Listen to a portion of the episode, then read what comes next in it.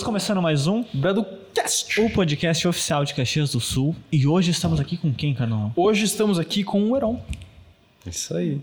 Bem, Heron? Grande, Heron. Tudo, tudo certo. Cara, uh, vamos começar da melhor maneira. Quem que é Heron? Como, como que tu parou hoje aqui? Qual que é a tua história? Poxa, quem que é o Heron? O Heron, vou dizer para vocês, é uma pessoa tranquila, tá? Uma pessoa uh, posso me considerar calmo, um cara calmo, um cara equilibrado. Difícil hoje em dia, hein? Tu tá andando com umas pessoas bem descontroladas ultimamente. hein? Difícil ser calmo. É. Difícil ser calmo. É uma pessoa que valoriza a família, é uma pessoa que gosta de ser justo sempre, né? Sempre lidei com meus negócios, minha família, enfim, uh, ser justo com todos. Uh, uma pessoa perfeccionista, posso me considerar uma pessoa perfeccionista também pelo meu tipo de negócio que eu atuo, né? Verdade. Encaixa, encaixa bem aí. Importante. Uh, enfim, fora a parte de empresário, assim, fora da fábrica, uma pessoa divertida, gosta de festas, uh, tenho muitos amigos, gosto de viajar, uh, valorizo, como eu disse, minha família, minha filha, amo minha filha, tem cinco anos até. Uh, posso mandar um abraço para ela aqui, um beijo, um beijo, Helena. E, e é isso, é isso. Minha vida se traduz nessas, nessas palavras. Que bacana, cara. E assim, uh, tu tá aqui, tu é um empreendedor. E a minha pergunta é: por que que tu decidiu empreender? Quando que tu decidiu empreender? Era na escola? Era uh, inspirado no pai? Como que começou essa tua história? Olha, eu, eu lembro como se fosse hoje, assim, a minha inquietude, assim, de, uhum. de, de empreender. Eu lembro que eu ia dormir pensando no que, que eu poderia fazer quando eu tinha meus 18, 19 anos. E eu, eu digo para vocês, assim, que eu resolvi empreender, eu me alavanquei, assim, na questão do empreendedorismo, de querer abrir o meu negócio muito pela faculdade, né? Eu sou formado em administração de empresa hum. e fiquei 10 anos lá, posso dizer, né? 10 anos, uma década dentro da faculdade. Meus amigos riem de mim, mas me ajudou muito, criei muito relacionamento lá com professores, coordenadores, uh, enfim, passou muitos alunos também, né? As pessoas se formavam, eu estava lá ainda, né? Duas cadeiras por semestre fazia devagarinho, atrelava ao meu trabalho na época que ah, eu. Ah, entendi agora. É, As duas cadeiras por semestre, por isso. Eu fiquei pensando, cara, o que aconteceu? Tu rodou bastante, né? não, Caraca, não, não, mas era porque foi gradual. Devagarinho, né? Uhum. Fazia sempre duas cadeiras para não pesar muito, fazia à noite. Eu trabalhava muito, comecei a trabalhar desde cedo, né? Minha família, é legal contar essa história.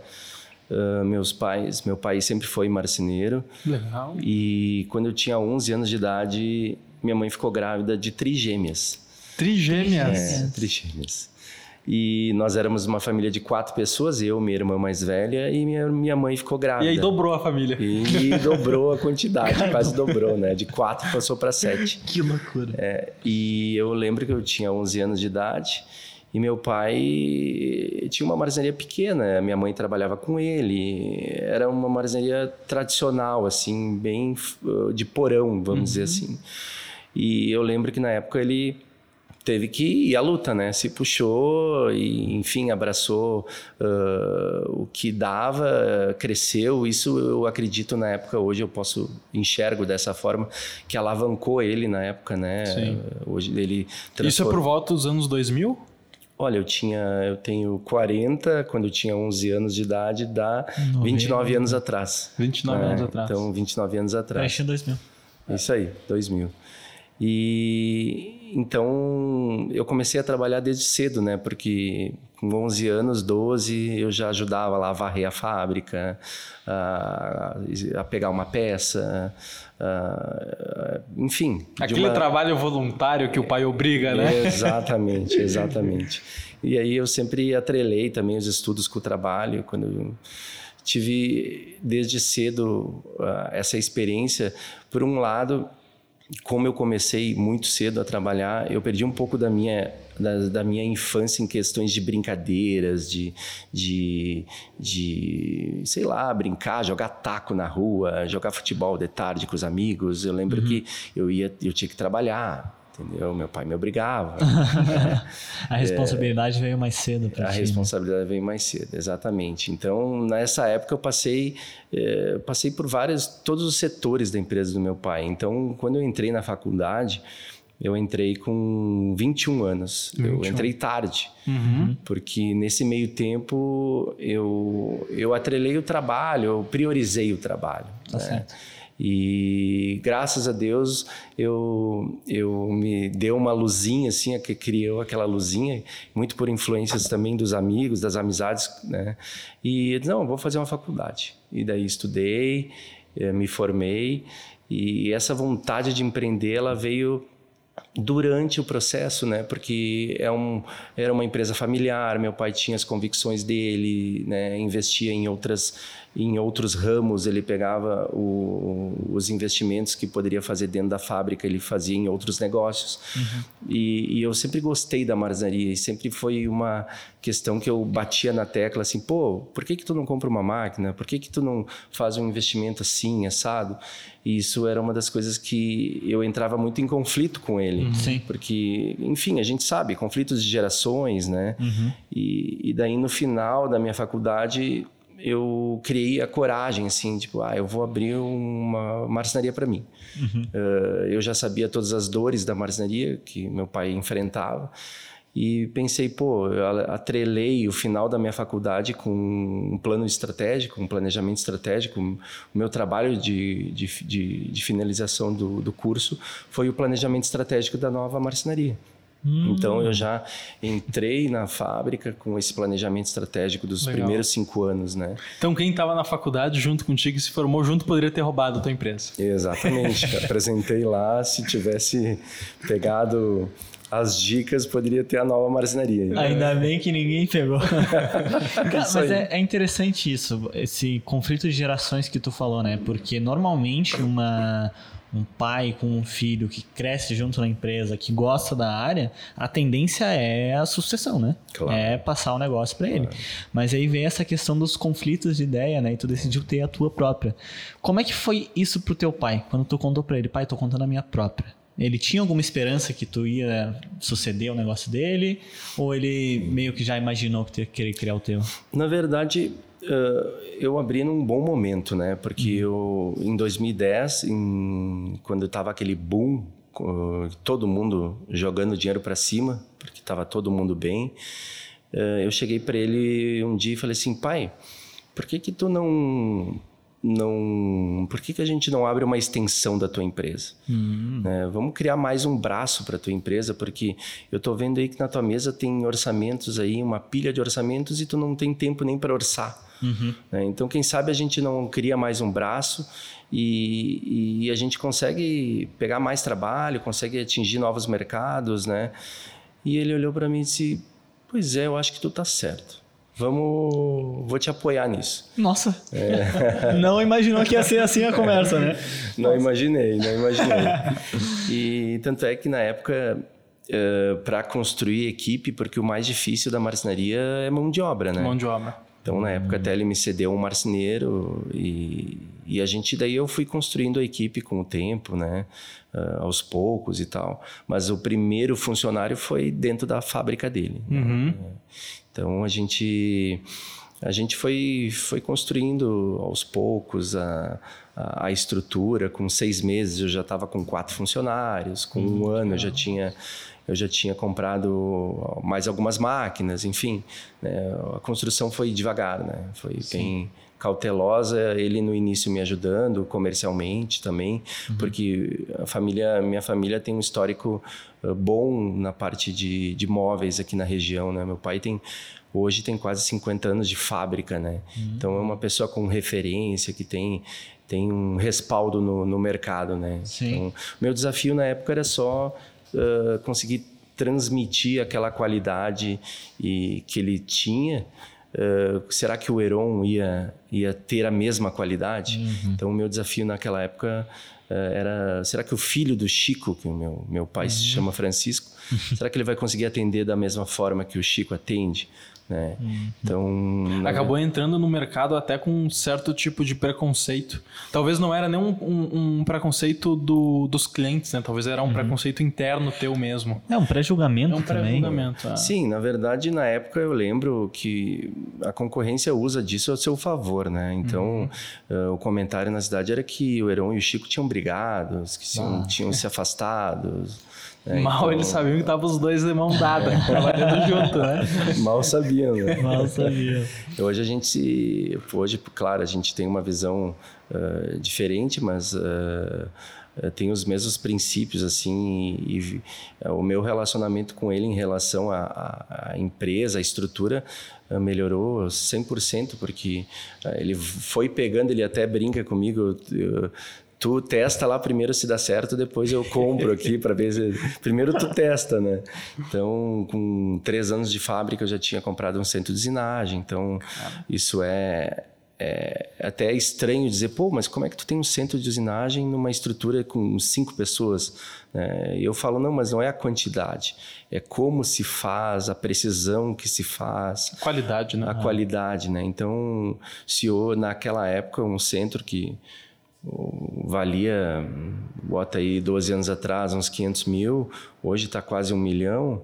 Naquela época, eu sabia que com o tempo eu ia ocupar todo o horário o horário da fábrica, né? Então uhum. ficava o, o, centro de usinagem parado boa parte porque eu não tinha grandes produções assim, né? Mas eu sabia que um, em um dia eu ia eu ia ter essa demanda, né? Eu sempre uhum. pensei lá na frente, né?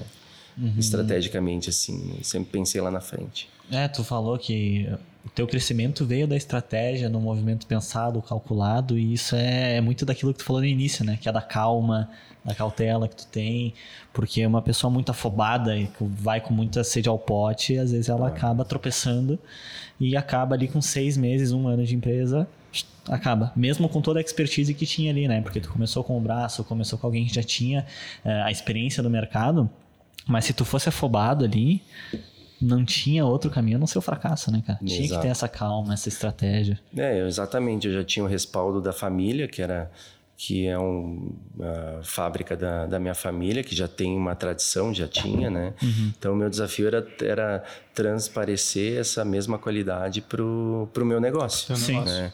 Claro, entre outras dificuldades de, de, de um empresário que está começando, né? Questões de histórico bancário, de, de financiamentos, de, de fornecedores que, que não, não te dão oportunidade para te comprar, uhum. de até mesmo de quadro de funcionários, de tu não tem nenhuma história nesse momento, né? Então, hoje eu, eu, brinco, né, que hoje é muito mais fácil tu administrar uma fábrica com 30 do que com 4 na época, né? Eu, eu, digo que hoje é muito mais fácil e realmente é mais fácil, porque no começo tudo é muito, muito difícil, difícil, né? Uhum. É. é. muitos desafios, né? E, e, por mais que tu teve aquela, aquele, aquele cargo de experiência com o pai anterior, enfim, entender o negócio, entender as dificuldades do negócio, quando tu vai fazer o teu negócio é diferente, uhum. porque é tu que está tomando as decisões. Aí tu para no momento, putz, estou com 10 funcionários, vou tomar uma decisão aqui, vou comprar um, um centro de usinagem. E aí? E se eu tiver que demitir alguém? Se eu não conseguir pagar as contas de todo mundo? E se o negócio começar a ir mal? Totalmente. Isso até encaixa numa pergunta. Como que tu lida com esse tipo de decisão? Porque querendo ou não, hoje, não sei qual é o tamanho da tua equipe hoje. 30. 30 mais pessoas? uma média de 30. Mais ou menos 30 pessoas. Como é que tu lida? Como é que tu lidou lá atrás quando era só dois, quando era só cinco, quando era dez, quando começou a expandir mais nessas decisões grandes? Olha, na verdade, hoje o empresário ele tem que ter também um feeling pro, pro negócio, né? E um pouco de fé também.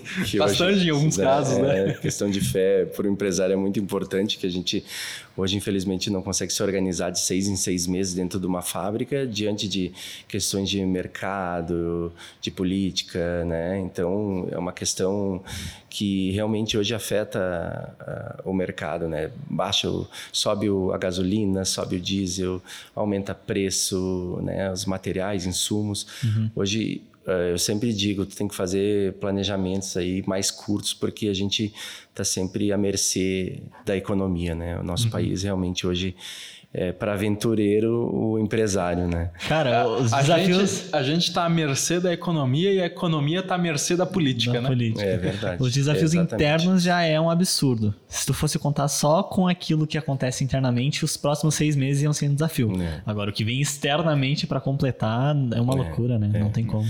É, o, o empresário às vezes ele tem que dar o, o peito a bater, assim, sabe? Tem que acreditar naquilo e realmente buscar planos de ações para que tu desenvolva aquele teu projeto e, e ir em frente. Então, a questão de ter persistências, ter, ter cautela, ter equilíbrio, equilíbrio emocional é uma coisa muito importante hoje no empresário, porque tu, tu lida com, com fornecedor, com funcionários, com clientes, com todos os tipos de, de né, desde o auxiliar geral dentro da tua fábrica que ganha o, o salário básico da, da categoria e, e ao mesmo dia tu fala com o, o diretor geral da fábrica que fatura bilhões por ano. né? Então tu tem que ter esse discernimento de saber colocar as palavras na hora certa, circular em todos os, digo assim, brincando em todas as tribos, né? É, e dentro disso tratar sempre com clareza, com honestidade, com com, acho que esse é o sucesso do, do, do hoje de se ter um negócio, né? Uhum. É engraçado que tu falou até no início ali das características, né? Muitos empreendedores destacam aquilo que, que eles têm muita teimosia. De, tipo, tem muita gente que diz, não, isso não vai dar certo. Não, isso não é pra ti. E eles são aqueles caras, não, sou teimoso mesmo, vai dar certo. Isso pode ser muito bom. Assim como pode ser muito ruim, né? Tem que saber equilibrar direitinho. É, eu, para te ter uma ideia, eh, hoje eu tenho funcionários lá de 18 anos e funcionários de 60 anos. Hum? É, então, eh, existe resistência por parte das pessoas mais velhas, eh, alguns costumes de que vêm de outras empresas, né? Então, eu sempre digo, eu sempre respeitei os mais velhos em todos os sentidos, né? Que a experiência da vida é a que nos mostra e a que realmente é a que a gente vive, né? O- Hoje eu sou uma pessoa muito melhor do que com 30 anos, né? Porque a gente evolui, a gente, a gente cresce em todos os sentidos. Então eu sempre respeitei os mais velhos em relação a isso. A questão de tu tomar uma decisão na hora de um investimento, na hora de uma aquisição, na hora de um negócio, tu tem que estar muito confiante naquilo que tu, naquilo que tu imagina. Eu posso dizer pelo meu, pelo meu ah, aquisição que eu fiz há uns há uns cinco anos atrás, eu comprei um terreno e é, eu acho que foi há cinco anos atrás. Eu comprei um terreno e passou uns dois, três meses eu eu estava com medo daquela compra e pensei assim, puxa, eu acho que eu me arrependi, eu não vou conseguir, não vou conseguir pagar a prestação. É muito alto para mim, eu acho que eu dei o pulo maior que a perna. E, e, e fui lá conversar com, com o dono da, do empreendimento lá. E o cara me falou assim: Heron, calma, Heron, fica tranquilo, vai dar tudo certo. Tu tá ansioso, tá nervoso, porque é, a gente contraiu uma dívida, às vezes, para algumas pessoas, é difícil tu ter dívidas, né? É difícil tu conseguir lidar com as dívidas. E eu sempre lidei bem com isso, porque eu sempre eh, consegui fazer o giro, assim, no sentido de comprar, contrair essa dívida e conseguir quitar, né? Então, como hoje tu, tu- eu uso um exemplo para vocês, digamos assim, eu tenho uh, 12 anos de fábrica, né? E então a minha característica ela é não ter medo de, de, de comprar as coisas, né? Então vamos supor no meu terceiro ano de fábrica eu comprei um centro de usinagem. No décimo ano eu comprei um, vou citando exemplos assim que que as pessoas me questionavam, assim, ah, eu comprei um caminhão. É, essa aquisição que eu te falei há cinco anos atrás era um terreno que hoje é a minha casa, né? Então eu construí a minha casa. E naquela época eu não estava preparado. Né? Então o meu construtor me fala assim, né? Os livros dizem que para te construir uma casa tu tem que ter no mínimo para te iniciar a obra uh, é 60%. 60% tipo, do valor, né? É, 60% do valor. Eu construí a minha casa, iniciei a minha obra com 10% do valor. com menos 60%. Com menos 60%. Então, Se for contar as dívidas, acho que vai nisso aí, né? então ele, ele fala assim: tu conseguiu acabar a tua obra com a fé que tu tem em acreditar. É. Então, Total. o que, que eu quero dizer sobre isso? Que tu tem que acreditar naquilo que tu está fazendo. E se tu não se tu acredita, tu vai, tu busca, tu tu te, tu te vira, tu te quebra, tu faz as coisas acontecerem. Então o meu perfil é, ele sempre foi esse de, de dar o peito, dar o peitaço, Uh, e conseguir chegar e, e, conseguir dar que dê tudo certo, né? Conseguir ultrapassar as dificuldades, né? Sim. Mesmo que seja com sufoco, mesmo que seja com aperto, ou mesmo que seja no conforto, né? Eu acho que é. o que define o empreendedor de sucesso é realmente as dificuldades. É, Tanto é que lá nos Estados Unidos é bem normal isso. A pessoa que mais quebrou negócios é a pessoa que mais tem valor. É, Aqui sim. no Brasil, por incrível que pareça, é o oposto, é, né? É. Quem mais quebrou é o, é o, fundo do poço, ninguém quer chegar perto dessa, dessa pessoa. É. Mas é experiência. Como tu mesmo citou há pouco tempo atrás, uma pessoa mais velha tem mais experiência. Uhum. Ao longo que a gente vai uh, passando os anos, que a gente vai ficando mais velho, a gente vai uh, carregando mais experi experiência no nosso corpo, no nosso, na nossa cabeça, na nossa maneira de pensar. Então, eu acho que as dificuldades moldam o empresário e o empreendedor. É isso. Uhum. E ainda continuando nas dificuldades, quais que foram as maiores dificuldades para te abrir o teu negócio, para te manter o teu negócio naquela época, lá atrás, há 12 anos atrás, e quais são as maiores dificuldades hoje, que já é um negócio mais estruturado, mais... Sim. Olha, na verdade, o, como eu nasci dentro da marcenaria, né, posso dizer assim, é, acompanhei as dores que meu pai é, é, sofria e o, a maior dificuldade no nosso negócio hoje é a mão de obra. Mão de obra. É. Hum. Então, hoje tu, é, o nosso mercado ele, ele tem três pilares, assim, eu, eu, eu defino em três pilares. Tem o, o pequeno marceneiro, que é a característica de, dessa marcenaria é, é, no máximo cinco, seis pessoas. Né? Tem o médio, a empresa, a empresa de porte médio, e tem o grande fabricante. Uhum. Né? Então, assim, hoje o, a dificuldade que, a gente, que, eu, me, que eu encontro no, no, no nosso mercado é uma falta de, de cursos técnicos. Né? Uh, hoje não existe uh, um curso técnico de marcenaria para te uh, ser um marceneiro. Né? até a nossa juventude hoje é muito difícil tu encontrar alguém que goste disso, né? Uhum. Então, hoje a profissionalização do setor também não ajuda. A gente está num, num, numa região muito forte metal mecânica, né? É verdade. Uma vez se dizia que Uh, o setor meca metal mecânico paga mais, paga melhor, uhum. né? E, e, muito pelo contrário, hoje o setor moveleiro ele está muito forte, sabe? Muito forte e, e, paga igual ou mais do que o setor me, me, metalúrgico, sabe? Legal. Enfim, então eu acho que se resume a isso, a capacitação de, de, de, de de tecnologia também, né? Por exemplo, não adianta hoje tu comprar um, um centro, pagar ali milhões pelo centro de usinagem, pela máquina, e tu não ter uma pessoa hoje capacitada para operar, né? operar essa máquina, né?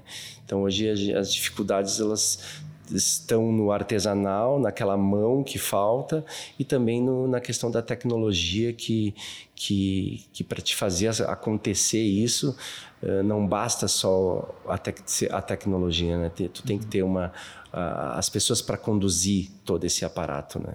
Uhum. Então a dificuldade hoje maior do setor é a mão de obra. É a mão de obra. Posso dizer com todas as, as letras assim hoje se eu tivesse hoje capacidade de mão de obra uh, sobrando, eu teria mais três fábricas pela quantidade de, de orçamentos que chega, de projetos que, que a gente conduz, né? Uhum. Então, e não sou só eu que tenho essa dificuldade, né? São o setor como um todo, como assim, um não todo, se cria né? mais novos marceneiros, né?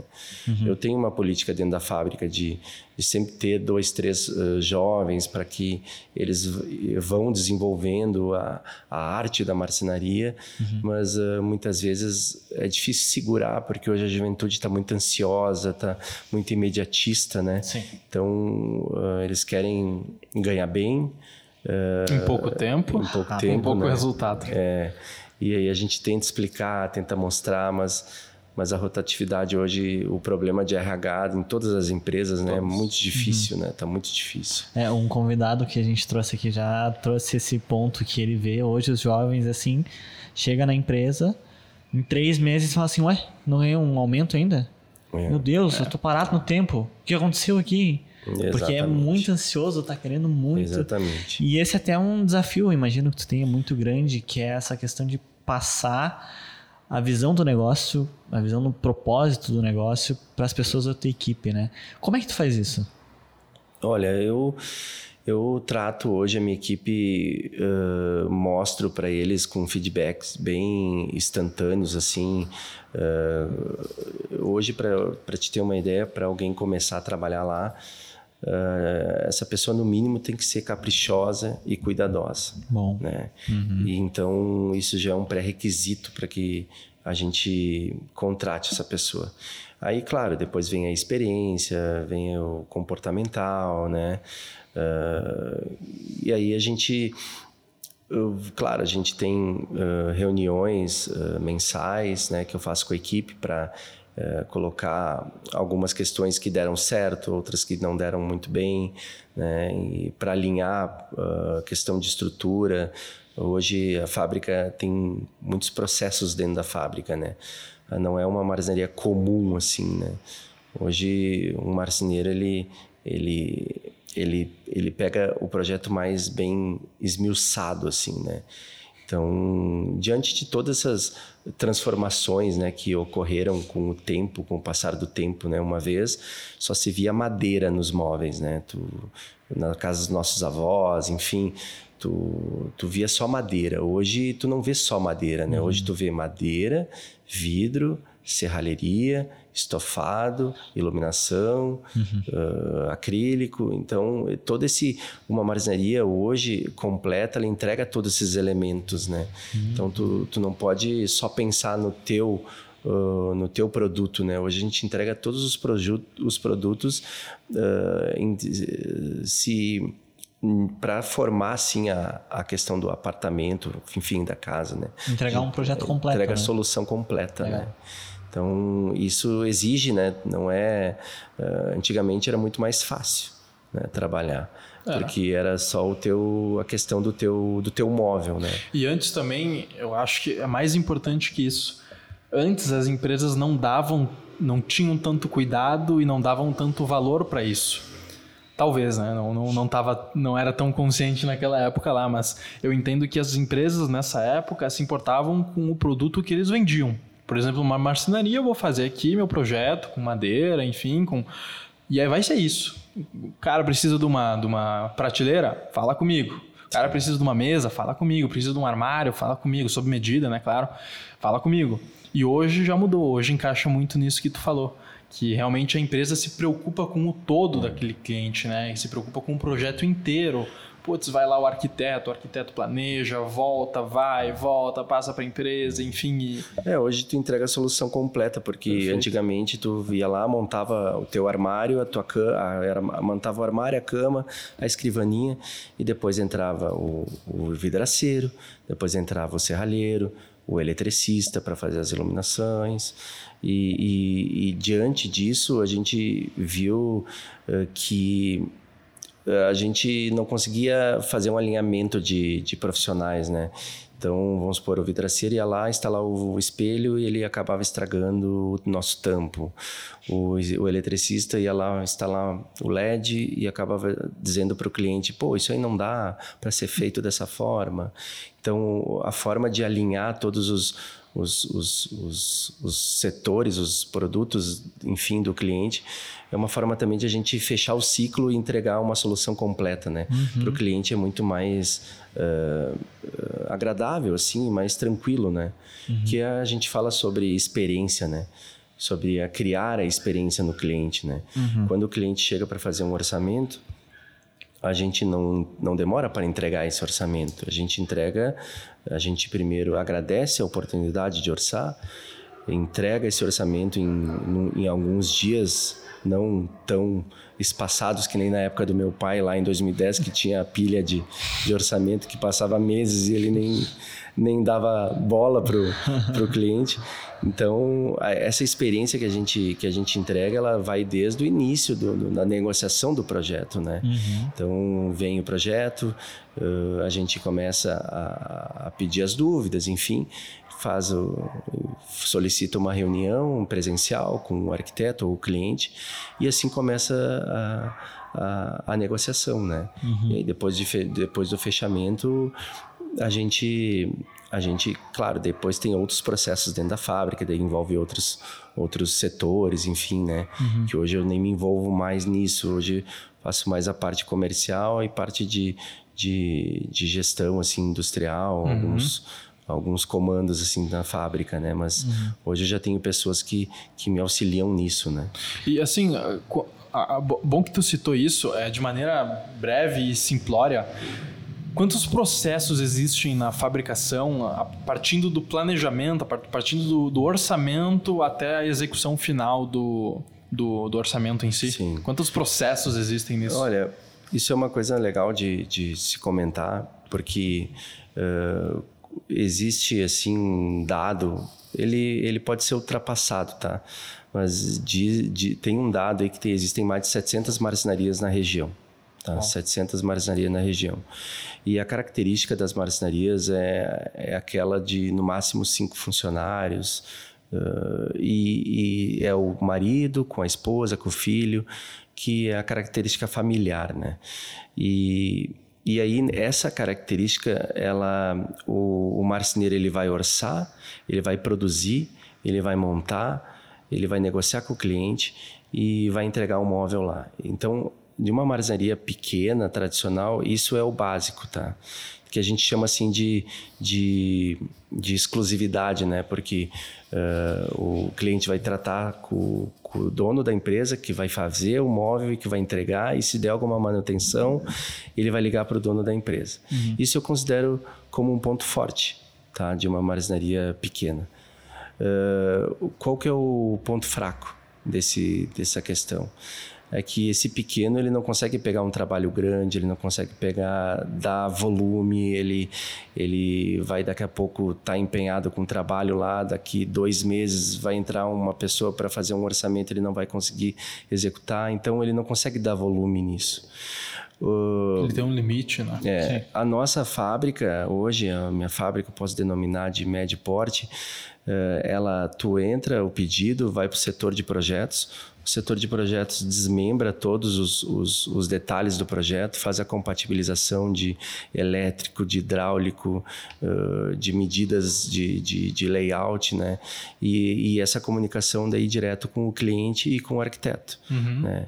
Passado esse momento de, de projeto, uh, vai para o PCP e compras daí. Né? Então, daí o setor do PCP faz o, o alinhamento de plano de corte para as máquinas automatizadas, que é o seccionador e centro de usinagem, vai para o e coladeira de borda, né? E aí vai para o setor de corte, isso se torna etiquetado dentro de um pallet, né? Com as peças, por exemplo, ah, o quarto do Joãozinho. Vai ter lá o pallet do quarto do Joãozinho etiquetado, furado e cortado e usinado. Uh, dentro de um em cima de um CNC, né? Então, uh, a partir disso vai para montagem dentro da fábrica a gente monta esse quarto dentro da fábrica. É, depois de montado, vai para o setor de pintura. Depois do setor de pintura, vai para o setor de embalagem. E depois da embalagem, vai para o setor de mont... vai para montagem. Né? Daí uhum. vai ser carregado e, e destinado à, casa do cliente. É, então, dentro disso, Uh, pegando a tua, a tua, pergunta sobre os processos, uh, claro que tem uh, vários outros mini processos, subprocessos, né? Uh, que é a questão de, do almoxerifado, depósito, pós-venda, uhum. né? Que a gente tem todo alinhado, o showroom, né? Então, vamos supor, o cliente entra, tem um showroom, uh, o cliente lá de cinco anos atrás ligou para a empresa, vai tem uma, um número para ele ligar pro, do pós-venda para fazer essa manutenção. Uhum. Então hoje a fábrica tá, ela é redondinha nesse, nesse sentido, né? A gente consegue uh, digamos assim, como eu falei daquele pequeno marceneiro que, que eu considero um ponto forte, uh, tu tratar direto com o dono. Né? Hoje o cliente liga para mim para me pedir uma manutenção, para fechar algum negócio. Eu sou aquele marceneiro pequeno. Né? Uhum. Porém, com a estrutura de uma grande fábrica, uhum. com processos automatizados, com organização, com, uhum. com credibilidade. Né? Hoje, o ponto forte de uma grande fábrica é a credibilidade. credibilidade. Né? A gente está falando aí de empresas nacionais. Uh, que distribuem imóveis para o Brasil todo e para o mundo todo. Uhum. Né? Que eu sou fãzaço, eu me, sempre me espelhei nas grandes fábricas aqui da nossa região. E eu considero case de sucesso sabe? Então, claro, a gente tem, é, a gente tem é, marcas que a gente se espelha, né? Então, eu acho que é por aí. Eu, é, as questões de processos é um desafio hoje para quem quer crescer, né? Se uhum. tu não cresce sem processo, hoje, se tu quiser ter bons resultados, diminuições de custos, rentabilidade, tu tem que mexer nessa feridinha aí. Uhum. É, eu acho que o que define uma empresa de sucesso, uma, uma startup para uma de fato o, o, o, estágio de empresa, né? É realmente são pessoas e processos. Uhum. Acho que é isso que define uma empresa de sucesso, porque as pessoas elas precisam estar alinhadas com o core business, né? Que é o propósito. Então, se as pessoas não estão alinhadas com o core business do negócio, o que, que vai acontecer? Vai entrar, vai ficar três meses, vai cair fora. Uhum. Vai dar um problema, vai dar um prejuízo para a empresa, né, porque ela desenvolveu tudo uma, uma linhagem, um processo para talvez educar aquele profissional, para talvez uh, adequar ele a um serviço e ele simplesmente uh, cai fora. Uhum. Né? Muitas vezes são jovens que acabam ficando ansiosos. Né? Uhum. E, e, processos é aquilo. Pô, se, se, o cara vai chegar na empresa não tem processo, por onde ele começa? Né? É se um cliente vai chegar, abordar a empresa para fazer um orçamento e não tem ninguém para atender ele, não tem ninguém para realizar o orçamento, não tem ninguém para, enfim, planejar. Sim. Então, eu acho que isso, isso que é o que define uma empresa de sucesso. É, eu gostei que tu comentou ali um, brevemente, Aaron, sobre credibilidade né, e confiança e o quão importante é isso nesse setor. Como é que tu conquista a confiança do teu cliente? O que que faz o teu cliente confiar que tu realmente vai entregar aquilo que ele deseja? E fidelizar um cliente fidelizar também, um né? Cliente. Olha, eu, eu falo para vocês que teve um momento emblemático assim na minha fábrica, num momento que eu eu cheguei, eu sentava na mesa para discutir sobre um sobre um pedido e para fazer a, a venda, uh, eu comecei eu comecei a, a che eu cheguei no momento que eu não que eu não, consegui, não conseguia mais convencer o cliente. Não era eu que tinha que dizer que eu era bom uhum. na, naquele momento da, da, da, da, venda do pedido. Uhum. Porque uh, aí eu comecei a me comportar de uma maneira diferente. E esse momento emblemático que eu digo para vocês é quando eu fiz um orçamento de uma casa toda. O orçamento da casa na época deu deu 250 mil uhum. na época. E eu e, e eu come, e eu sabia que o cliente tinha um orçamento por 500 mil. Uhum. E então ele estava com dois orçamentos, dois extremos. Ele tinha um orçamento de 500 e o meu orçamento de 250. E o que que aconteceu? Ele foi lá na minha empresa, depois de ter, ter tido os dois. Isso, claro, eu fiquei sabendo do orçamento de 500 depois do negócio, que eu depois. perdi o negócio, né? Uhum. Ele, ele foi lá, me visitou e ele, ok, eu vou dar uma estudada e, e tá tudo certo. E depois de uma semana eu fiquei sabendo que ele fechou por 400 nessa outra empresa. Nessa outra empresa. E aí que me deu o estalo. Eh, ele foi lá na minha empresa e ele não viu nada de diferente sobre ele viu uma marcenaria comum. Uhum. Ele viu que eu não consegui transmitir aquilo que realmente eu entrego. Então, esse que. O porquê que as pessoas hoje eh, nos consideram uma marcenaria de sucesso, uma marcenaria de ponta, é que a gente consegue transmitir aquilo que eu entrego. Eu não vendo gato por lebre. É aquela história, eu vendo aquilo que eu prometo. E naquele momento, eu não consegui o meu poder de convencimento já não estava mais na minha mão eu não eu não podia pegar o cliente pela, pelo pescoço e dizer assim não fecha comigo porque eu vou te entregar melhor do que aquele cliente do que aquele concorrente uhum. Então, assim, eu, o, o, o que, que eu fiz para mudar isso?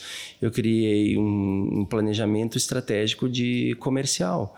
Então, a gente, o, o posicionamento nas redes sociais, a linguagem, a forma com que tu conduz postagens. Hoje a linguagem da, da empresa na, nas redes sociais é a mesma que tu vai enxergar lá dentro da minha fábrica. Uhum. E o mesmo padrão do produto final entregue. Não. Então, porque não adianta eu vender uma coisa, um sonho no, na rede social e, chegar lá na, na realidade e entregar uma porcaria para o meu cliente. Ele não vai voltar. Uhum. Né? Então, assim, o, a marcenaria sempre foi o boca a boca, sempre foi a indicação sempre foi também atrelado com os arquitetos, né? Então a gente tem um bom relacionamento com arquitetos, com clientes, tudo ajuda para ti sempre ter trabalho, uhum. né? Então essa credibilidade, eu digo assim, eu, eu não posso ter hoje uh, 50 anos de fábrica, mas eu tenho 12 com credibilidade e com transparência, que é o que eu posso oferecer. Eu não posso oferecer, eu não vou, eu não consigo oferecer 50 anos, mas eu ofereço uma transparência no negócio, uhum. eu ofereço uma, uma, uma, uma tranquilidade no negócio, que hoje se resume a isso, uhum. tu ser transparente. Tu tem que ser transparente com tudo. E isso que faz com que a gente tenha credibilidade. Uhum. Pessoas de. Como é que se faz para ter credibilidade? Não é eu dizendo assim, ah, não, eu sou bom, eu sou o melhor. Não é isso. É uhum. É pessoas com credibilidade falando de ti. Então, isso que, se, que te torna um cara com credibilidade. Quando tu conseguir atingir esse estágio, as, uh, os negócios vão fluir naturalmente. Uhum. É por isso. Esse é um negócio bem interessante que tu fala, porque o teu melhor vendedor é o cliente satisfeito. É Exato. o cliente que teve a sensação contigo, teve toda a experiência de compra e está satisfeito. Porque muitas vezes pode ser que um cliente teu está satisfeito, pode ser que alguém pergunte e ele fala bem, mas ele não vai sair espalhando para todos como é incrível a tua empresa. Mas se ele tem uma experiência ruim contigo, ele detona a tua empresa. É, que nem é o mesmo conceito de um aplicativo que está no celular. Tu tem a opção de avaliar ele, cinco estrelas, tu pode avaliar. Se ele é bom, tu não vai avaliar. Agora, se ele é ruim, tu deixa tu uma questão, crítica né? e tu faz questão que o mundo é. inteiro saiba que é ruim. É. é. Eu tenho, posso dizer para vocês que diante disso, uh, com esse posicionamento que a empresa tem de logotipagem de veículos, uniforme, uniformes de, de, dos funcionários, lá ninguém, ninguém usa uma calça vermelha porque Uh, não é do uniforme. Né? Então, a gente tem padrão, padrões dentro da fábrica, é. padrões de montagem, de como tu entra numa obra, como tu sai numa obra, como tu tem que... a tua fisionomia na hora de um, de um BO, de um estresse, como é que tu resolve? Né? Eu não vou dizer para vocês que a fábrica é perfeita e tudo dá 100%, mas o importante é como tu vai resolver esse problema para o cliente. Legal. Tu estar à disposição, tu ter a, a, a, intenção e o interesse de resolver esse problema. Uhum. Muitas vezes o problema não está nem na tua ossada de, de mas tu um cara lá furou e alagou o móvel, sabe? Uhum. Então assim, tu hoje tu tá tu tá à mercê de várias questões que podem atingir a qualidade do teu móvel. Uhum. Então tu tem que estar tá preparado para isso, né? É, é uhum. bem, é bem importante citar bem isso, né? importante. né? O, tu, o de como tu vai resolver o problema, né? Se, uma vez eu falei para um cliente assim, se, calma, fulano, se eu tiver que ir 10 vezes na tua casa, eu vou ir as 10 vezes para deixar como tu quer o serviço, de como tu espera que esteja, né? Porque eh, uma característica dos nossos clientes, a gente lida com um cliente muito exigente. Uhum. Muito, mas não é uma exigência uh, aceitável, assim. Hoje, se tão, hoje eu posso dizer para vocês assim, nessa questão de experiência, uh, a qualidade ela não é um diferencial nosso, porque a qualidade é básico lá, sabe? Uhum. A qualidade, a gente tem que entregar um móvel de qualidade porque eu vendi isso, então isso é básico, né? Então, como é que tu faz para encantar um cliente? É, se tu for, se tu tá dizendo que vai entregar um móvel no dia certo, no dia tal é aquele dia. Se tiver algum extra por alguma eventualidade, uh, ele ser comunicado antes. Uh, é tu fazer, se tiver alguma questão de projeto, tu detectar esse problema antes, não lá no fim.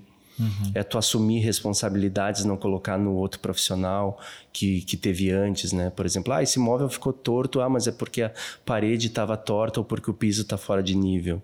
Não, a gente tem que resolver o problema do, que, que apareceu ali pra gente, né? Uhum. Então, essa questão a gente, eu tenho bem claro, né? Para te atuar hoje no alto padrão, como a gente atua, tu tem que estar... Tá, uh, tu tem que estar tá disposto a, a, a servir esse tipo e característica de cliente, né? É porque afinal, se tu, não, se tu não serve o cliente nas demandas dele, talvez até superar as demandas dele e expectativas, tu acaba não fidelizando. É. E aí vai chegar na mesma situação que tu citou anteriormente. O cara vai ter um orçamento de 500 e outro de 250. Ele vai preferir o de 500, que é da outra empresa, por quê? Porque a outra empresa cobrou mais caro mas entregou aquilo que eles estavam prometendo, é. né? Uhum. É, isso é uma, é uma situação que eu até é uma oportunidade de eu comentar sobre esse assunto, porque o que falam da nova marcenaria brasileira é que a empresa é inviável, que a empresa é muito cara, que a gente vê circulando comentários por aí e nas rodas de, de enfim, de amigos, arquitetos, até mesmo clientes, ex-clientes, né? ah, uh, a tua empresa é muito cara, não é para o meu padrão, não é para o meu patamar. Ah, mas eu quero gastar um, um valor menor porque é para o meu para o meu escritório, é um trabalho, uh, um trabalho corporativo, não preciso de tanta qualidade, né? Então, é, isso, a, até mesmo a concorrência, né, usa, às vezes, uh, contra a gente, que a marcenaria é muito cara, a gente é inviável. Então, o que eu posso dizer é, é que não existe milagre. Não existe milagre no, no, nosso setor, né? A gente trabalha com, com materiais nobres, né? A gente trabalha com material de primeira qualidade. Uhum. A gente tem todo mundo certinho dentro da fábrica né? Tudo, tudo dentro do, das leis, do, a gente tem CIPA, a gente tem softwares que a gente paga em dólar, uh, enfim, processos assim que nos custam muito, que tem um custo alto, né? Então eu não, eu não consigo ser comparado a, um, a uma marcenaria que está lá trabalhando no porãozinho, sem pagar um real de imposto, que ele vai fazer tudo no frio, uhum. né? Que ele vende, ele produz, né? E muitas vezes o cliente, ele nesse momento, ele só vê o preço.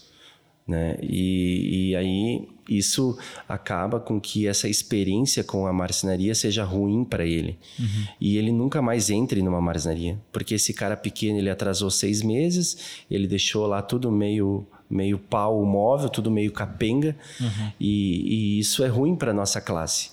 Porque se tu cobrasse um pouco mais, utilizasse um material de primeira, uma ferragem que não te dê, que seja mais durável e que tu conduzisse o teu móvel de uma forma mais uh, alinhada, isso vai te dar menos manutenção, vai te dar mais qualidade no, no teu produto e confiabilidade em outros projetos, né? Uhum. E também encantar de uma outra forma futuros clientes. Então, isso foi a resposta que eu dei falando para vocês fora do ar aqui que um marceneiro uma vez me chamou e me pediu por que, que eu tinha como eu conseguia para ter tanto trabalho, né? E ele com quatro funcionários estava sempre penando e não tinha não, não conseguia ter esse equilíbrio, né? Uhum. E, e eu falei exatamente isso para ele. Trata o teu móvel como se fosse teu, produz como se fosse teu. Uhum. Então, não adianta tu pegar um trabalho e tu começar a economizar em material ou, ou em algum algum produto, algum insumo para que tu tenha mais sobra, para que tu para que te rende, tenha um rendimento, um lucro maior. Não faz um móvel durável, faça um móvel durável. Então também é um dos nossos propósitos, né? É um móvel, é um item durável, né? Que, que proporciona bem-estar para a família, né? Uhum. Então não, essa experiência uh, de uma obra pode ser um mar de rosa, como pode ser um inferno, Sim. né? Uhum. Então assim eu vejo eu vejo por fatos de clientes que a gente conversa Uh, clientes que nem querem mais saber de construir porque foi um estresse, porque atrasou, porque entregou o gato por lebre. Uh, obra, tu tem que estar tá preparado psicologicamente. Uhum. É, eu acho que é muito do amadurecimento do cliente. Porque isso eu digo por experiência própria. Eu, eu amo a marcenaria Tu falou que é difícil encontrar uma pessoa que seja interessada. Eu sou apaixonado por uma ah, é. Cara, se tu viesse num momento diferente do podcast, tu estaria numa mesa que ele fez. É, é isso Infelizmente a gente não tá mais, é mas... Isso, é isso é verdade. o cara já fez, é, né? eu, eu sou apaixonado e por hobby, né? Eu faço móveis para mim, eu faço móveis pro meu uso. Eu sou apaixonado mesmo por isso, acaba sendo um hobby para mim, uma distração para mim. E assim, isso é muito do amadurecimento. Uhum. Quando eu tava lá no início, putz, eu quero fazer uma mesa para mim, eu quero fazer a mesa do meu jeito, nas minhas medidas, exatamente como eu quero. O que que, eu, que, que, que caiu na minha frente? Eu vou economizar o máximo que eu posso. eu vou pegar a madeira mais barata. Ai, ai, ai. Eu vou, eu vou pegar, ah, enfim, eu vou fazer a madeira, vou, vou, vou reutilizar a madeira sabe? Vou comprar parafuso, o parafuso do tamanho errado, porque é mais barato, sabe? E, e, assim, isso tu vai amadurecendo. Eu é. hoje, com a cabeça que eu tenho hoje, nunca que eu pegaria uma madeira ruim, nunca que eu pegaria um parafuso do tamanho errado. Sim. Não vou projetar um projeto numa medida diferente, para, enfim, sabe? Tem que fazer da coisa certa, da maneira certa. Isso é amadurecimento. Tu vai amadurecendo, uhum. tu faz aquilo, tu vê que deu errado, o que, que tu faz? Putz, não dá para é. fazer desse jeito, tu tem que fazer do jeito melhor. Isso é a mesma coisa com os clientes. O cliente vai lá, vê um orçamento, bah, esse orçamento saiu do, do, do, do meu bolso, não consigo, uhum. não consigo continuar com isso, tem que ser uma coisa mais barata. Ele vai no mais barato, acha o mais barato, que sempre tem alguém sempre. que vai oferecer um, algo mais barato, né? Uhum. E se arrepende depois de cinco anos. Por quê? Sim. Porque o móvel tá caindo dos pedaços, tá é. criando bolha, porque o, o material é, é de Ruim. qualidade inferior, uhum.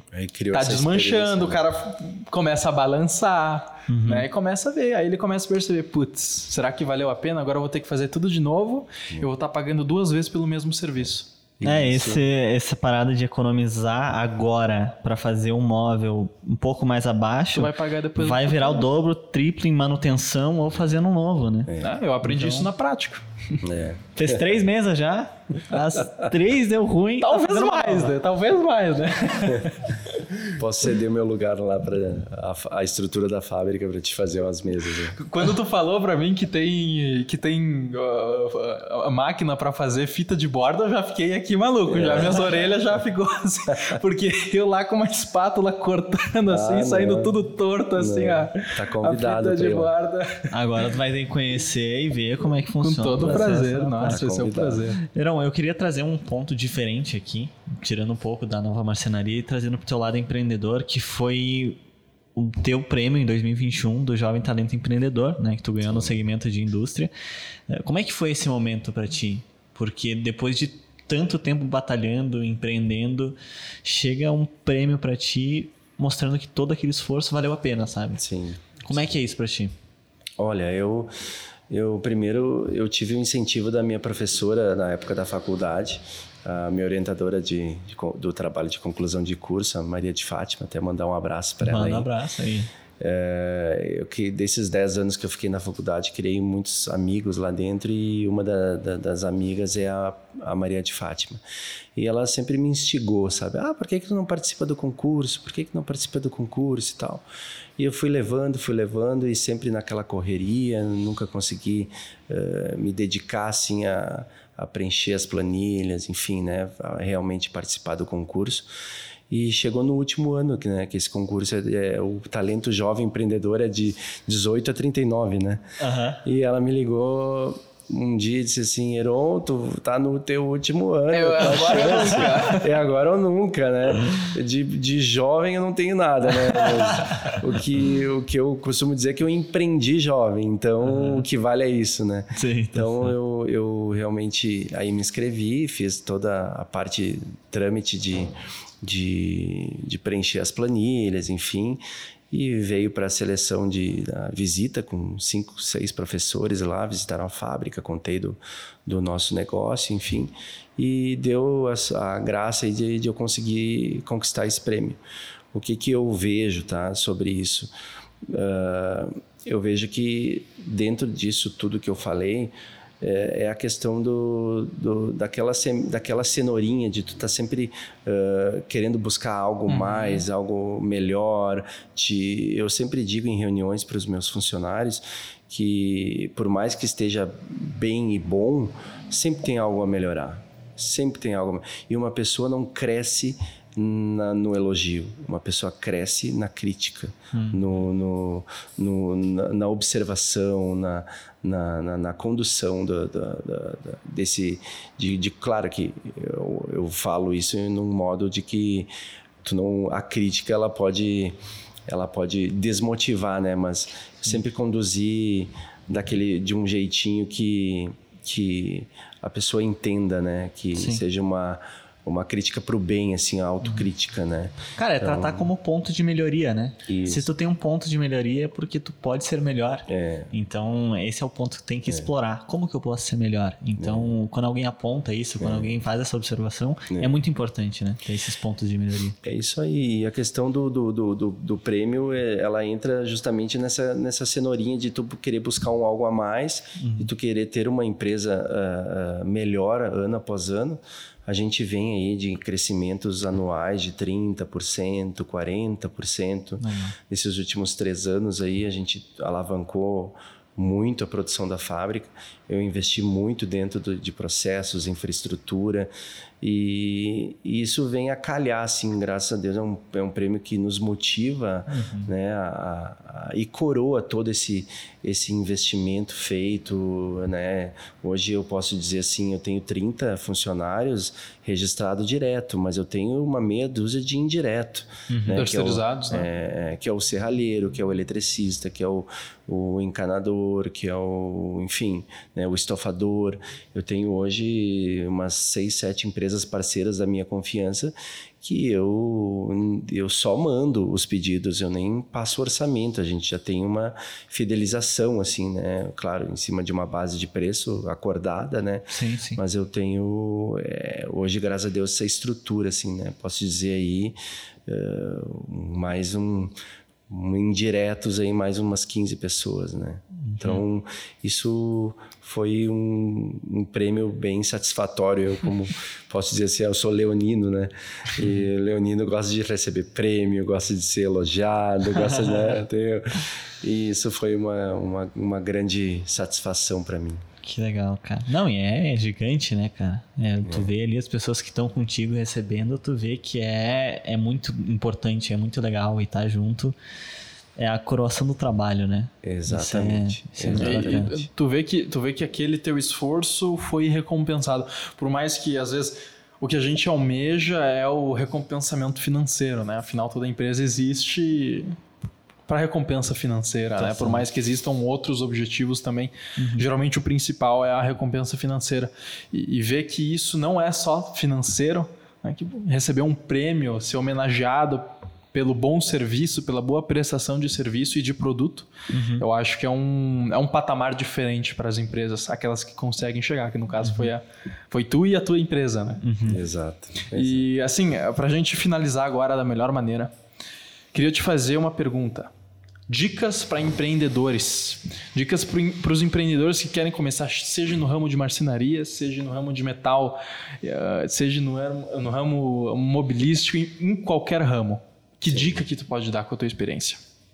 Olha, eu acho que a primeira dica para ti hoje empreender, primeira dica que eu posso dizer para um futuro empreendedor é criar relacionamentos, tá? Uhum. Por que disso? Porque daquela época da escola, daquela época da tua juventude, eh, eu sempre fui eu sempre criei os meus relacionamentos, nunca tive problema com ninguém, sabe? Uhum. Eu, hoje, uh, eu digo assim, uh, te, tu, tu ter bons relacionamentos te abre portas para novos para contatos, para para futuros negócios. Uhum. Né? Então, tu, tu, tu não pode ficar muito preso em um mundinho só, sabe? Que hoje, para te ter uma fábrica, um negócio, enfim, tu tem que ter contatos, porque esse contato ele vai te ajudar em alguma hora, né? Então, aquela, aquele colega, aquela colega da época de escola que tu não se dava bem, talvez ela vai ser no futuro a tua gerente de conta que vai te. Se ela não for com a tua cara, ela não vai te ajudar, uhum. entendeu? Então, é mais ou menos isso, isso. Desde cedo, priorizar as relações, né? Eu acho, que, eu acho que isso é uma coisa bem importante que eu e o Bruno a gente aprendeu a executar com cada vez mais excelência através do podcast, né? Porque a gente acaba sendo novo, então uhum. é, saber se conectar com as pessoas, criar um networking, criar valor para as pessoas, eu acho que isso é uma boa dica, é, é muito importante para qualquer empreendedor. Outra dica eu posso dar para vocês também, que é, é, primeiro ter fé, acreditar no, no negócio, e porque sem fé tu não vai a lugar nenhum né? Vai ter os dias ruins, né? Para ti que tu te questiona, será que eu estou no caminho certo? Então uh, a gente também tem que se guiar por mais que a gente esteja trabalhando com planos de ações que vai depender das nossas ações, também tu se guiar para ter um equilíbrio emocional, né? Então tu tem que ter um, um equilíbrio emocional, fé, persistência no negócio, né? foco também. Uhum não se desfocar muito em, com, com bobagens né, do, do, em relação a negócio. Então, enfim, ter um bom fluxo de caixa né? é importante. É importante. Uh, questões de, de, de, planejamento também, dominar o negócio. Claro que tu vai começar o negócio, mas pelo menos ter um, um conhecimento sobre esse negócio, né? Eu uhum. gostaria de abrir outros negócios mas eu não tenho esse conhecimento com outros negócios. Então, para que, que eu vou me, me aventurar num negócio que eu não conheço, né? Uhum. Então, isso parte do princípio de tu conhecer o teu negócio, de tu eh, dominar em, em partes ele, né? E, em cima disso, fazer um planejamento estratégico, até onde eu quero, como eu quero chegar, que plano que eu tenho que fazer para tomar essa tal, tal atitude, essa ação, né? Então, mais ou menos isso, estudar as tuas fraquezas, dores, né? Qual que é, qual que é a tua a limitação no momento, o que, que vai te causar, se tu dá esse passo ou não dá. Uhum. É questão mesmo de. Mas assim, o, o empreendedor ele tem que ter relacionamento. Acho que a maior dica que eu posso dar, isso vai te dar lá quando tu tem teus 20 anos que tu quer empreender e quando tu tiver 60 anos também, sabe? O resultado vai ser ele é, tu consegue colher ele a é, todo instante, é. né? O Sim. cara mal falado não vai a lugar nenhum, né? É ele não vai conseguir é, em lugar nenhum. Não vai conseguir se desenvolver, né? É isso. É isso. Trazendo aquilo que eu trouxe antes do avaliar o aplicativo, pense que você é um aplicativo. Como as pessoas estão te avaliando? É isso aí. É Boa reflexão. Viu só? Boa reflexão. Tu achou que era piadinha, né? Ah, eu, de jeito nenhum. Mas, Heron, muito obrigado mesmo por participar do, do, do, nosso episódio aqui, compartilhar tuas experiências, um pouco da tua empresa, da tua visão de negócio, da tua visão de gestão, de dicas pra gente. Eu acho que é muito importante, não só para mim e pro Bruno, mas para todo mundo que está assistindo ou escutando a gente. Eu acho que tem muitos empreendedores ainda que querem uh, ir à ascensão, uhum. né? E muitos empreendedores, imagino também que da área de marcenaria, tinha uma chance de ter um aqui na tua frente, né? Acabou só sendo um hobby mesmo, não foi nada, ainda nada bem, além disso. daí agora ele, eu já preparei meu currículo aqui, ó. Mas é, muito obrigado mesmo aí pela tua participação, pela tua disponibilidade e foi um prazer conhecer a tua história e a tua empresa. Show, que bom. Eu que agradeço a oportunidade e também participar desse podcast e poder compartilhar um pouquinho da minha da minha vida, das minhas experiências. E estamos aí, é. prontos para próximas. Aproveitando esse último momento, Heron, redes sociais, tem o Instagram, Instagram da Nova Marcenaria Brasileira. O que tu quiser divulgar, fica bem à vontade tá. para o pessoal seguir. Uh, na verdade, eu, a parte comercial é mais com a minha esposa, né? Ela lida com isso, uh, faz toda a parte de, de, da gestão das redes, enfim. Uhum. Mas a parte do Facebook é, é da, do Instagram é Nova Marcenaria Brasileira, tá? Só procurar lá como Nova uhum. Marcenaria Brasileira. O Instagram também, o Facebook também da mesma forma. E, e o meu e-mail aí para quem tiver com alguma dúvida, alguma sugestão, alguma pergunta, quiser me mandar algum e-mail é eron@marcenarianova.com.br. Perfeito. Legal, vai estar tudo na descrição aí para quem quiser acessar. E o site de vocês é é novamarcenaria.com. Não, peraí, deixa eu ver, agora me deu um branco. Nova Marcenaria. Eu acho que é marcenarianova.com.br. De qualquer é. forma, vai estar na descrição aí. tu fez só para quebrar ele, né? É, tá com toda certeza. É. tá na descrição aí também para quem quiser acessar e conhecer um pouco esse trabalho. É isso aí. Heron, muito obrigado pela tua participação. Show. As portas estão abertas. O Bradocast agora está abraçado com você. Show, é isso aí. Muito obrigado. Isso, muito, muito obrigado. obrigado. a quem assistiu até aqui também. Não esquece de deixar o like, seguir a gente nas redes sociais, Bradocast em todo lugar e também acompanhar o serviço aí do Heron e da nova marcenaria brasileira. É isso. Muito obrigado.